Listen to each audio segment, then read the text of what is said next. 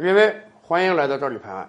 以往的节目中啊，我们跟大家聊过，说有一种啊特殊的韩国旅游。虽然说啊，平时咱们中国人到韩国旅游很方便了啊，每年也有不少人去，但是呢，就有旅行社推出了这种特殊的韩国旅游，什么呢？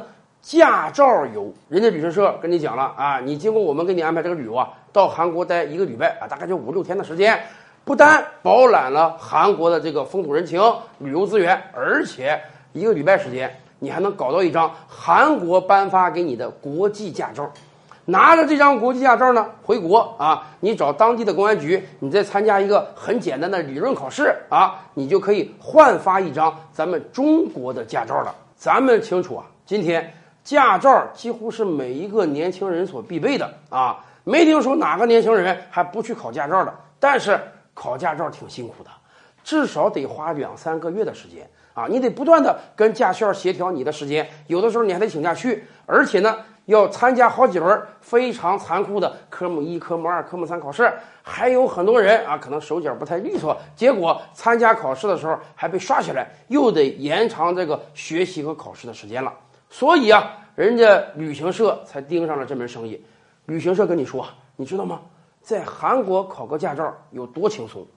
咱先说学时啊，咱们正常得学俩仨月。韩国说了，你学十三个小时，你就可以参加考试。而且，即便第一次考试没通过，没关系，隔个两三天，马上给你安排第二次考试。还没听说谁在韩国考驾照没过的。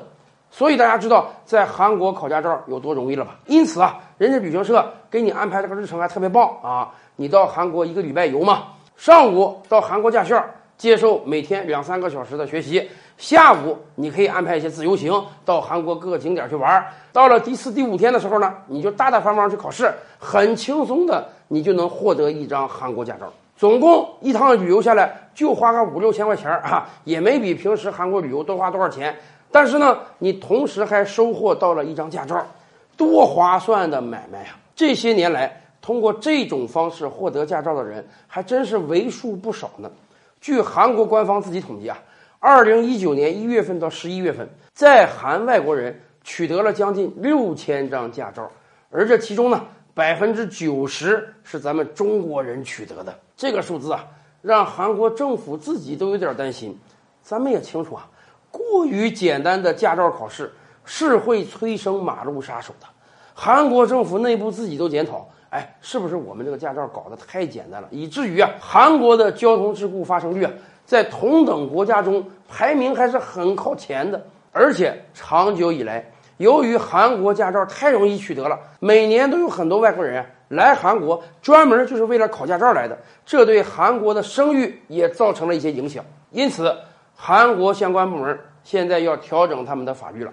人家规定啊，未来。你作为一个外国人，你如果想在韩国考驾照，不能像现在这么简单了啊！你凭一个短期旅游签证啊，过来一边旅游一边就学驾照了，不行了。以后外国人如果想在韩国考驾照，至少要在韩国本土停留九十天以上，并且进行了外国人居住的登记，你才有考驾照的资格。